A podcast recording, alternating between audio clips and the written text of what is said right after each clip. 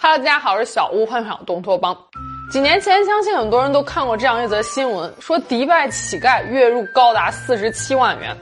一时之间，大家都纷纷调侃说：“等到我老无所依，请把我扔到迪拜捡垃圾。”甚至有人还想出了发家致富的新道路：三十天迪拜游，我带着你，你带着碗，我负责哭，你负责喊，咱俩一起赚个盆满钵满。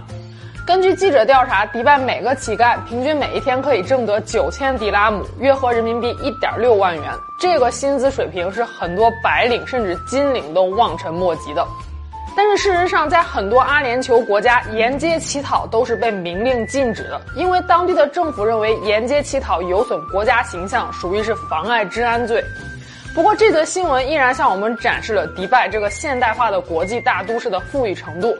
迪拜是阿联酋人口最多的城市，中东地区的经济和金融中心，拥有世界上第一家七星级酒店、世界最高的摩天大楼、全球最大的购物中心、世界最大的室内滑雪场等等，这些都几乎使迪拜成为了奢华的代名词。可就是在这样一个遍地黄金、豪气冲天的国家，却有着极其落后的女性观念和不健全的人权制度。追杀妻子、绑架女儿、监禁父母，这些在电视剧中才会出现的桥段。却天天在迪拜皇室中上演。今天咱们就来聊聊迪拜皇室的惊天丑闻。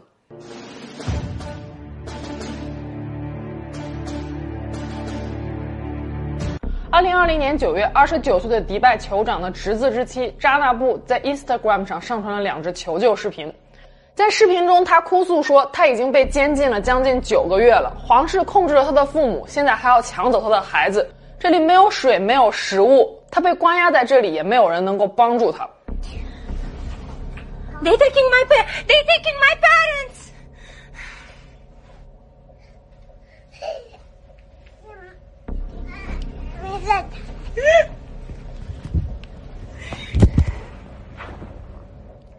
求救视频发出之后没多久，便在 Instagram 上被删除了。后来，一家国际人权组织将这两支视频重新发布在了 YouTube 上。但是去年九月之后，扎纳布的朋友就表示再也联系不上他了。一九九一年出生的扎纳布曾经是阿塞拜疆著名的体操运动员，在欧洲锦标赛上曾经夺过冠军。五年前，扎纳布嫁给了现任迪拜酋长的侄子阿勒马克图姆。阿勒马克图姆不仅仅是皇室成员，迪拜重要的统治者，还是商人、马术家和射击运动员。除了扎纳布以外，他还有两个老婆和十一个孩子。婚后，马克图姆和扎纳布一共生了三个孩子。可是从2020年初，扎纳布就离开了皇宫，与43岁的丈夫分居了，带着三个孩子住进了一栋私人别墅。九个月之后，扎纳布在 Instagram 上发布了两条求救视频后，他曾经无助地说过：“这里没有法律，没有法治，没有食物，没有水，什么都没有。”根据扎纳布的朋友所说，婚后没多久，扎纳布就越来越无法忍受丈夫严密的监控。她不想让自己的女儿将来长大之后也成为被皇室摆布的女人，就一直想着要带着孩子离开迪拜的皇室。可迪拜皇室是绝对不允许这类事情发生的。在求救视频之后，就再也没有人见过扎纳布和孩子们了。他们现在很有可能已经被皇室监禁。至于具体在哪儿，在做些什么，没有任何人知道。更让人不寒而栗的是，扎纳布并不是迪拜皇室的第一位受害者女性。迪拜现任的酋长是谢赫穆罕默德本拉希德，以下就简称为谢赫。他从2006年起任迪拜酋长兼阿联酋副总统和总理。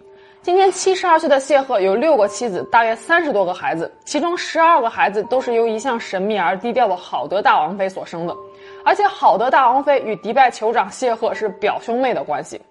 十七岁时，好德大王妃就嫁给了自己这个青梅竹马的表哥，此后就开始了长达二十年的漫长生育之路，平均每一年半就产出一个孩子。可以说，好德大王妃的身体素质也是非常好的。也正是因为这十二个孩子，奠定了好德大王妃坚不可摧的地位。看来，迪拜近亲通婚的说法并非空穴来风啊！好德大王妃从来都没有在正式场合露面过，在网上也几乎找不到她的任何照片。一直以来陪伴在迪拜谢赫酋长身边的只有二王妃哈雅，也是约旦的公主。不过两个人现在已经离婚了。这场轰动全球的世纪离婚大案，我们稍后再说。谢赫的六个妻子中，只有好德大王妃和哈雅二王妃是有王妃头衔的，其他人也就算得上是谢赫摆在明面上的情人。他们所生的孩子有很多都没有被王室所承认。二零一八年三月，YouTube 上曾经出现过一段令人为之惊愕的视频。视频中这个神情焦虑的姑娘正是迪拜的拉蒂法公主。她对着镜头诉说，她正在计划着一场逃亡。她虽然不敢确定这场逃亡的结果究竟是怎样的，但是她相信有百分之九十九成功的机会。但是如果一旦逃亡计划失败了，她相信这则视频有可能能救她一命，因为她的父亲谢赫酋长只在乎自己的名声。And if it doesn't, then this video can help me because all my father cares about is his reputation. So this video could save my life. And if you are watching this video, it's not such a good thing. Either I'm dead or I'm in a very, very, very bad situation. 视频的最后，拉蒂法公主说：“当你们看到这则视频的时候，我或许已经死了，又或许面临着极为糟糕的状况。所以大家一定已经猜到了，拉蒂法公主的逃亡计划失败了。也正是这支视频，将迪拜皇室的秘密撕开了一个大口子，将最丑陋的一面展现在了世人面前。”拉蒂法公主据说是迪拜酋长的第三个女儿，她母亲是一个没有名分的摩洛哥情人。虽然拉蒂法公主是众多孩子里非常不受宠的一个，但是在计划出逃之前，拉蒂法公主的日常生活仍然是非常奢华的，住的是四十多个房间的豪华宫殿，有一百多个仆人，有专业的运动场，有游泳池，有水疗中心。因为拉蒂法公主喜欢马术，谢赫酋长还专门为她建立了一座非常豪华的马场，从世界各地高价搜罗纯种的良驹。有人可能会问了，这么奢华的生活，你干嘛还要逃跑呢？用拉蒂法公主自己的话说，就是她生活在一个金碧辉煌的牢笼里。拉蒂法公主的日常生活是被严格限制的，她不能按照自己的意愿行动，不能见朋友，不能去旅行，不能接受高等教育，被禁止访问一切非公共场所，甚至是朋友的公寓。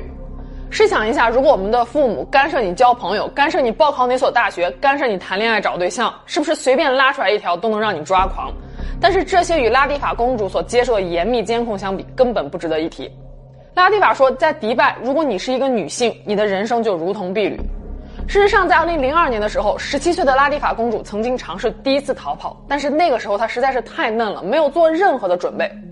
她只是开着车想要逃到附近的阿曼。可想而知，很快就在阿曼的边境被抓获。由于激烈的反抗，拉蒂法公主被注射了镇定剂。带回来之后，她就被监禁了整整三年。这三年期间，她说她自己遭受过毒打，被剥夺了医疗权利，连牙刷和牙膏对于她来说都是奢侈品。此后，拉蒂法公主花了整整十五年的时间来计划她的第二次逃跑，而第二次逃跑可谓是一场精彩绝伦的好莱坞谍战大片。第一次逃跑被抓回的三年之后，仙鹤酋长觉得几年的关押已经足够让女儿长教训了，就渐渐放宽了对拉蒂法的监管。随后，拉蒂法结识了两位非常重要的盟友，一个是他的搏击术女教练蒂娜。蒂娜是芬兰人，2001年的时候来到迪拜，也看到了这里女性的悲惨命运。蒂娜说，在迪拜，如果妇女想要拒绝与丈夫过性生活，是要得到丈夫允许的，而且在迪拜，如果离婚的话，孩子的抚养权是会自动归男方的。几年下来，蒂娜与拉蒂法建立了深厚的友谊，也非常同情拉蒂法的遭遇。拉蒂法的另外一位盟友是法国的前间谍乔伯特。乔伯特拥有美国、法国双国籍，曾经是法国间谍和海军军官，退役后就做起了潜水艇的生意。迪拜的谢赫酋长就曾经是乔伯特的 VIP 大客户，但是两个人的合作很快就出现了一点小问题。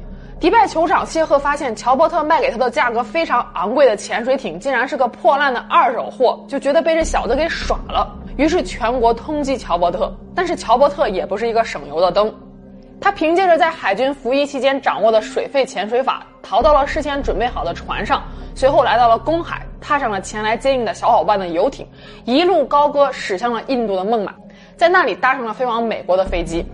不过，在后来的庭审中，乔伯特被判了无罪。几年之后，丰收过去了，乔伯特竟然回迪拜又重新做起了生意。这还不算，二零零九年的时候，乔伯特写了一本书，名叫《逃离迪拜》，书中详细记录了他如何从迪拜逃跑的传奇故事。拉蒂法就是看了这本书之后恍然大悟，他几经周折，用邮件的方式联系上了乔伯特，希望乔伯特为自己的逃跑大业指点迷津。就这样，在蒂娜和乔伯特里应外合的帮助下，拉蒂法公主的计划展开了。逃亡的剧本大致是这样的：拉蒂法公主会事先进行乔装改扮，和蒂娜开车来到海岸线，登上等在那里的游艇或者是水上摩托车，然后飞速来到已经准备好的船只旁边。这艘船还有个很拉风的代号，叫诺亚方舟。诺亚方舟的下一个目的地就是印度。拉蒂法公主从印度再坐飞机到美国，从美国寻求政治庇护。怎么样？这剧本是不是特别眼熟？没错，这就是乔伯特当时的逃跑路线。他原封不动地把自己的逃跑路线传授给了拉蒂法。但是乔伯特忽略了一点，并不是迪拜酋长谢赫拿他没办法，而是谢赫根本就不屑在他身上浪费时间。乔伯特诓谢赫的那点钱，对于谢赫来说是九牛一毛。迪拜酋长差这点钱吗？肯定不差呀。但是这次就不一样了，逃跑的是一个公主，一旦出逃成功，皇室血脉少了一个不说。迪拜的国际声誉算是毁了，迪拜酋长是绝对不允许这样的事情发生的。二零一七年，拉蒂法公主在正式逃跑前录下了一段视频，就是刚刚给大家看到的那段求救视频。她跟一位信得过的律师交代说，一旦出逃计划失败，就把那段视频给放出去，也许能保她一命。事实证明，她这一点还是明智的。一切准备就绪之后，拉蒂法和他的两位盟友就开始行动了。二零一八年二月二十四日，拉蒂法公主以和蒂娜逛街吃饭为由出了门。两个人碰面之后，就换上了事先准备好的衣服，一路飙车来到了阿曼的海岸线。启程时，他们还留下了一张照片来记录这个高光时刻。在阿曼的海岸线，拉蒂法和蒂娜与等在那里的乔伯特会合了。这也是这么多年以来，拉蒂法第一次见到乔伯特真人。乔伯特带着他们登上了早已经恭候多时的诺亚方舟号，就这样，船只一路向印度驶去了。八天之后，眼看胜利就在眼前，船只来到距离印度仅仅八十公里处，突然遭到了多艘印度和阿联酋军舰的拦截。根据乔伯特和丁娜回忆说，当天有五艘军舰、数架直升机将他们的船只团团包围。诺亚方舟号上很快被扔来了很多烟雾弹。丁娜说，她都不敢相信眼前所经历的一切，觉得这是在拍电影。拉蒂法公主被吓得浑身直哆嗦，嘴里念叨着：“他们来抓我了，他们找到我了。”很快，几个人就听到了机关枪的枪声。他们被蒙上了眼睛，扣上了手铐，戴上了甲板。拉蒂法公主并没有求饶，她只是跟士兵说道：“别带我回家，就在这儿开枪把我打死了。”士兵们当然没有打死拉蒂法公主，但是由于公主情绪过于激动，她被给了一针镇定剂。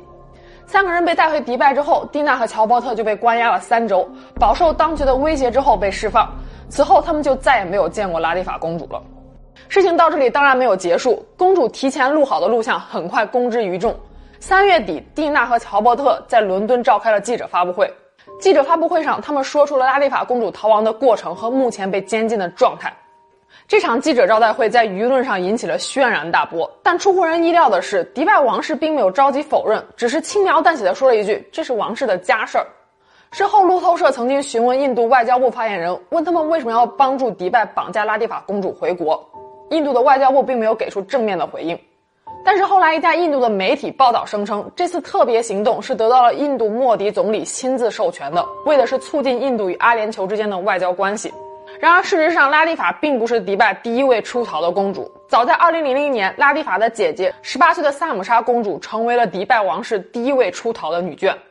出逃之前，萨姆莎公主也曾经是谢赫酋长的掌上明珠，出落的亭亭玉立，非常漂亮。二零零零年六月，萨姆莎公主随谢赫酋长去伦敦观摩赛马会。七月的一天，萨姆莎公主成功甩掉了身边的随从，从庄园里面逃了出来。关于萨姆莎公主出逃的原因，坊间主要有两个传闻：一种说法是萨姆莎公主想要上大学，但是迪拜酋长是非常反对女儿们接受高等教育的；第二种说法是萨姆莎公主不满家里给安排的政治婚姻。不过，不管是出于什么样的原因。这次出逃只给萨姆莎公主换来了短短几周的自由时间。二零零零年八月十九日，萨姆莎公主在剑桥街头的一间酒吧中被四个携带武器的壮汉当场制服，注射了镇定剂，随后被带回了迪拜。此后的二十年间，再也没有人见过萨姆莎公主的身影。在那支求救视频中，拉蒂法公主说，萨姆莎公主一直被关在一个医疗监狱里，身边的护士会对她进行二十四小时的严密监控。直到萨姆莎公主被绑架回国的八年之后，拉蒂法公主才有机会去探视姐姐。那时的萨姆莎公主已经眼神呆滞，眼睛永远是似睁非睁的，走路都需要人牵着。拉蒂法公主怀疑姐姐被人长期注射了药物，已经成为了一具活死人。有人可能会问了，那拉蒂法公主还活着吗？答案是是的，她还活着。二零一八年十二月，当时迪拜酋长二王妃哈雅。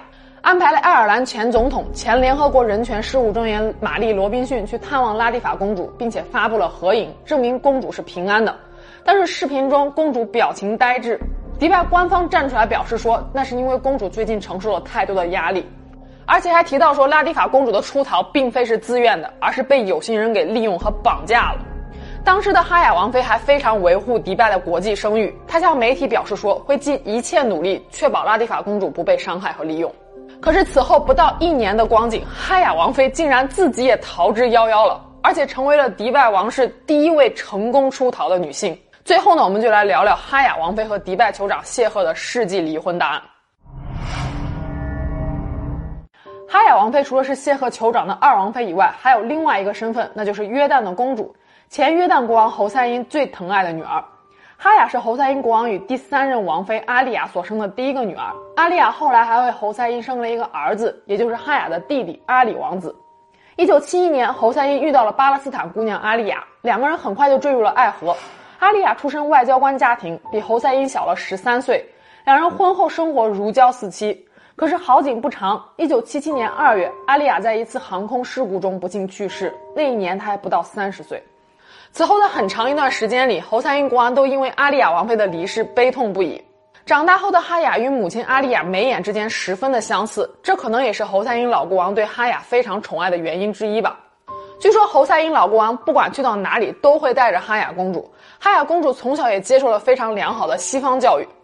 一九九五年六月，哈雅毕业于英国牛津大学圣希尔达学院，获得了政治、哲学、经济学的学士和硕士学位，精通英语、法语、西班牙语、意大利语、德语、俄语，还热爱各种体育运动，尤其是马术。侯赛因老国王从小就告诉哈雅说：“我不会因为你是公主、是女孩子，就阻碍你去追求自己的梦想。有什么想做的，就放心大胆的去做吧。”这与迪拜王室对于女儿的教育观念简直是大相径庭。一九九九年二月七日，侯赛因国王逝世，哈雅心中的参天大树就这样倒下了。他一度因为父亲的去世非常的悲伤，但是不久之后，他就遇到了另外一位如父如兄的男人，这个人就是谢赫酋长。二零零一年，哈雅在西班牙的一场马术比赛中认识了谢赫，当时的谢赫还是迪拜的王储身份，两个人因为共同的兴趣爱好结缘，三年之后，二零零四年喜结连理。那一年，哈雅三十岁，谢赫已经五十五岁了。但是年龄并没有造成两个人爱情的鸿沟，两个人婚后还是十分甜蜜的。出席大小国际活动时，陪在谢赫酋长身边的总是哈雅王妃，两个人牵手同行，感情非常的稳定。哈雅王妃是谢赫酋长所有女眷中最为特别的一个，她可以不戴头巾，可以公开抛头露面，可以参加各种外事活动。两个人的婚姻也极大促进了约旦的经济发展。约旦相比阿联酋虽然贫穷。但是哈雅所在的约旦哈希姆家族是中东最尊贵的王室，被称为是圣裔，因此谢赫酋长对于哈雅王妃所生的一儿一女也是宠爱有加。然而，就这样一对国际上的模范夫妻，在二零一九年的时候上演了一出世纪离婚大戏。二零一九年四月，就在拉蒂法公主逃亡未遂被抓回迪拜的不到一年之后，哈雅王妃带着一儿一女和三千一百万英镑的巨款，经由德国来到了英国。之所以先逃亡到德国，哈雅王妃说是因为英国与迪拜之间的各种经济往来太过于频繁，他担心英国会受到迪拜的牵制，将他遣送回国，所以才采取了曲线救国的方针。抵达英国之后，哈雅王妃就和两个孩子居住在伦敦西部的自家豪宅中。这所豪宅是哈雅王妃于2017年的时候购置的。紧接着，哈雅王妃就向英国政府正式提交了政治庇护申请，并且向伦敦高院提出了离婚诉讼。在二零一九年七月的听证会上，哈雅王妃还向法庭申请了两项保护令，一项是禁止骚扰令，也就是保护她和两个孩子远离施虐者。这里的施虐者当然指的就是谢赫酋长。另一项是强制婚姻保护令，可以保护她的女儿免受政治婚姻的迫害。据说导致哈雅王妃逃离迪拜的主要导火索是谢赫酋长想要把他们十一岁的女儿贾丽拉嫁给三十五岁的沙特王储萨勒曼，以实现政治上的强强联合。萨勒曼王储是现任沙特国王最小的儿子，被外界称为是全球最有出息的八零后，身兼数职，算是年轻一辈中的佼佼者。但是从小接受西方教育的哈雅仍然是不希望自己的女儿成为政治包办婚姻的牺牲者。哈雅王妃离婚案一出，王妃的亲弟弟约旦的阿里王子就明确的表示会站在姐姐这一边，支持姐姐。他甚至还跑到了英国伦敦来陪哈雅打官司，不愧是亲姐弟。约旦的现任国王阿卜杜拉二世是哈雅同父异母的哥哥，在事情刚刚闹出的时候，阿卜杜拉二世考虑到约旦和迪拜之间的各种经济关系，一时之间选择了沉默。但好在哈雅与这位同父异母的哥哥感情还算是非常不错的，再加上哈雅如果真的被引渡回迪拜，参考之前两位落跑公主的下场，哈雅和两个孩子的安全肯定会受到严重的威胁，约旦王室也将颜面扫地。终于在几个月的纠结之后，约旦王室正式出手了。二零一九年九月二日，哈雅公主被任命为约旦驻英国大使馆代表团的副团长。有了这个外交官的身份，哈雅不但获得了在英国的合法居留权，还因为特殊的身份得到了相应的法律保护。这就真正体现了一旦婚姻出现问题，娘家的实力对于女方来说是多么的重要。除此之外，哈雅还斥巨资组建了强大的律师团队，其中的首席大律师菲欧娜·沙克尔顿，江湖人称“铁玉兰”，她是英国著名的皇家御用大律师，专注于给皇室和名人打离婚官司。经手的著名案件包括查尔斯王子的离婚案、安德鲁王子离婚案、麦当娜离婚案等等。目前还是威廉王子和哈里王子的私人律师。可以说，菲欧娜是皇室婚姻的保驾护航者。什么案子到了菲欧娜手里，看似已经没有转圜的余地，她总是能让事情起死回生，得到惊人的大反转。英国女王为了嘉奖她的工作，还特地封她为女男爵。这个爵位虽然不能世袭，但是可以被菲欧娜本人终身使用。菲欧娜接下了哈雅王妃的案子之后，就不断的给谢赫酋长下套，给他挖黑料。一会儿说谢赫酋长在英国的庄园围栏过高，违反了相关的规定；一会儿又说谢赫酋长曾经买下了一处18世纪的历史性建筑，可居然把这建筑改造成了马场，这也是违法的。再过一会儿又说谢赫酋长在英国某处的工程违反了当地野生动物的保护法，也是违法的。不过这些呀都是不痛不痒的小料，真正的猛料在后面。哈雅当庭指控谢赫酋长绑架并且虐待了两个亲生女儿，也就是之前逃跑的萨姆莎公主和拉蒂法公主。据说哈雅还提供了足以说服法官的证据，一看就是有备而来。还记得2018年12月，哈雅王妃安排了爱尔兰前总统玛丽·罗宾逊去探望拉蒂法公主吗？从那之后，哈雅王妃应该是对拉蒂法公主的出逃事件做了更深入的了解，也知道了更多不为人知的秘密。当然了，具体的细节我们是不知道的。但是从之后仙鹤酋长不断的威胁和恐吓哈雅王妃来看，王妃应该是掌握了足够的证据来证明仙鹤酋长曾经虐待和关押过两个女儿。哈雅王妃和仙鹤酋长的离婚案之所以受到如此大的关注，除了它是号称英国史上最贵的离婚案，涉及四十五亿英镑，约合四百零五亿人民币的财产分割以外，还因为这起案件在审理期间，仙鹤酋长爆出了一个猛料。说哈雅王妃给自己戴了足足三年的绿帽子，出轨的对象就是哈雅的贴身英国保镖拉塞尔。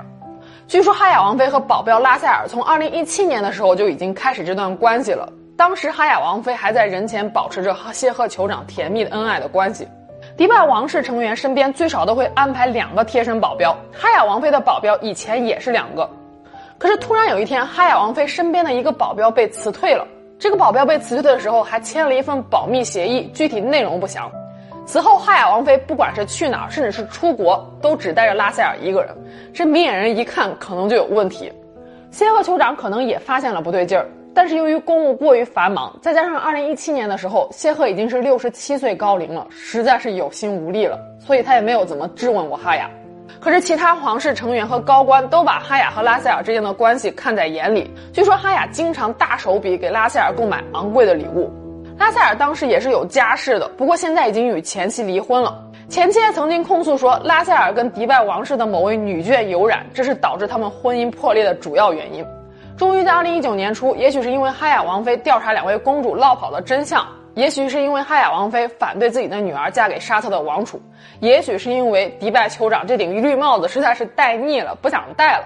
他跟王妃摊牌了，他跟哈雅说道：“你以为你所做的一切我都不知道吗？我早就怀疑你了。”很快，哈雅的办公室被封锁，相关的部门开始审查他的账务。哈雅还数次在自己的床上发现了手枪以及恐吓的纸条。有一次，他说他差点被带进迪拜的一处监狱里，是他八岁的儿子死死地抱住他的大腿才救了他一命。二零一九年二月七日，在哈雅父亲侯赛因国王的忌日上，谢赫酋长为了羞辱哈雅，单方面的宣布要和他离婚。要知道，在迪拜一旦离婚，孩子的监护权肯定是属于男方的。哈雅不能眼睁睁的看着这一切发生，他也不想再步两位公主的后尘。哈雅成功逃亡到英国，并获得了约旦王室的支持之后，二零一九年五月到七月，英国法庭对此案进行了多场听证会。二零一九年十一月，此案进入到庭审阶段。不过值得一提的一点是，英国法庭并没有采信谢赫酋长对于哈雅王妃出轨的指控，原因是没有过硬的证据。事实上，关于出轨，除非是捉奸在床，否则法庭是很难根据其他间接证据来判断出轨与否的。二零二零年三月五日，伦敦高等法院的家事法庭对哈雅和谢赫酋长的离婚案作出了相应的裁定，认为谢赫酋长绑架并剥夺了两个女儿的自由，这样的做法可能违反了英格兰和威尔士的刑法、国际法和国际公认的人权法则。此外，最重要的是，哈雅王妃成功获得了一双儿女的监护权。可以说，哈雅王妃和其律师团队在此案的第一阶段获得了完胜，接下来就是四十五亿英镑财产的分割了。有意思的一点是，谢赫酋长聘请了一位擅长打离婚官司的女律师海伦沃德，曾经与哈雅的律师菲欧娜上演过对手戏。海伦沃德也是非常知名的离婚律师，在麦当娜的离婚案中，海伦沃德是麦姐前夫盖里奇的代言人，而菲欧娜则是麦姐的代言人。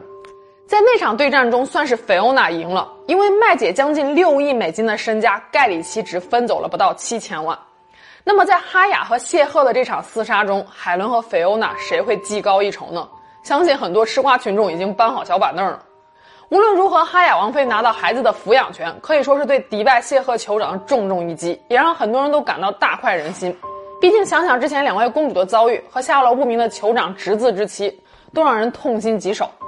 要知道，哈雅王妃能够成功出逃、获得自由，并且拿到两个孩子的抚养权和监护权，很大程度是因为背后有强大的娘家做后盾。要知道，哈雅身后的娘家可是整整一个国家呀。可是迪拜王室的其他女眷就没有这么幸运了。我们知道，大多数穆斯林女性在公共场合都要用面纱和罩袍将身体层层包住，但是罩袍与面纱遮掩的是外表，却不能阻断她们的内心。她们也有自己的欲望与诉求。希望得到平等与尊重。我更加关心的是，哈雅王妃抚养权的胜诉是否能够稍微改变一点点穆斯林女性的社会地位呢？最后呢，这周的会员视频是本期视频的一个番外篇。其实迪拜皇室还有很多猛料值得人深挖，比如说仙鹤酋长的成长史，还有王室后宫的风云，以及王储的更换之谜。